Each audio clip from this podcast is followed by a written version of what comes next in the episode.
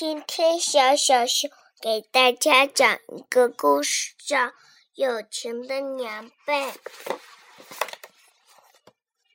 一天，毛毛看见小白悲伤的样子，他看见奶奶，他的奶奶去世了，他也他想念他的奶奶，怪不得他小菜那么沉重的呢。嗯。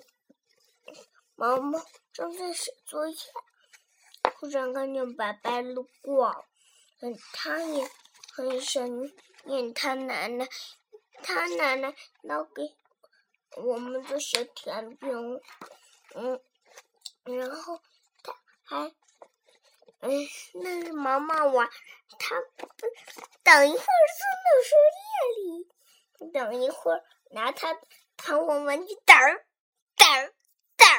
入剧的，嗯，然后他还跟白白说话，然后，嗯，毛毛又说，嗯，嗯，大家有什么办法让白白高兴起来呢？嗯，然后大家说，就是一块棉被吧。然后，嗯，大家就开始吃棉被。等一会儿，把额头扎了。等一会儿，嗯嗯嗯嗯，把嘴给扎了。等一会儿，把头给扎了。等一会儿，又把手给扎了。等一会儿，嗯嗯，他们俩织毛线织不好，针还在扎。那嗯，老是治不好，毛线还堆在这儿，太难看。嗯，然后过了几天，终于治好了一个棉被，然后送给小白，他们大家就把棉被给展开了，大家一起送。嗯，然后一个小老鼠说：“这是我从。”嗯，我小时候睡的嗯小被子上剪下来的。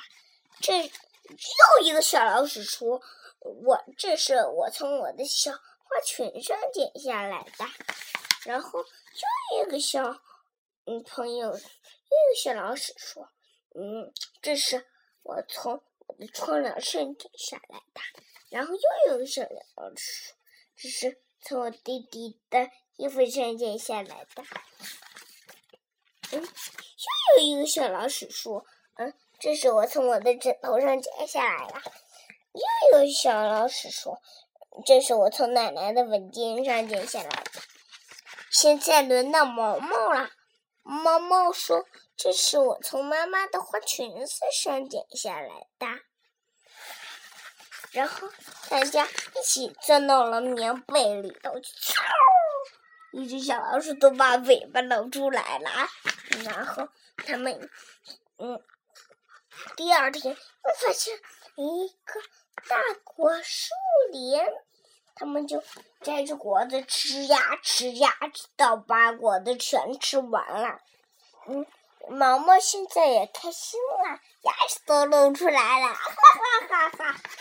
今天小小熊的故事讲完了，有什么问题？嗯，下回告诉小小熊，晚安。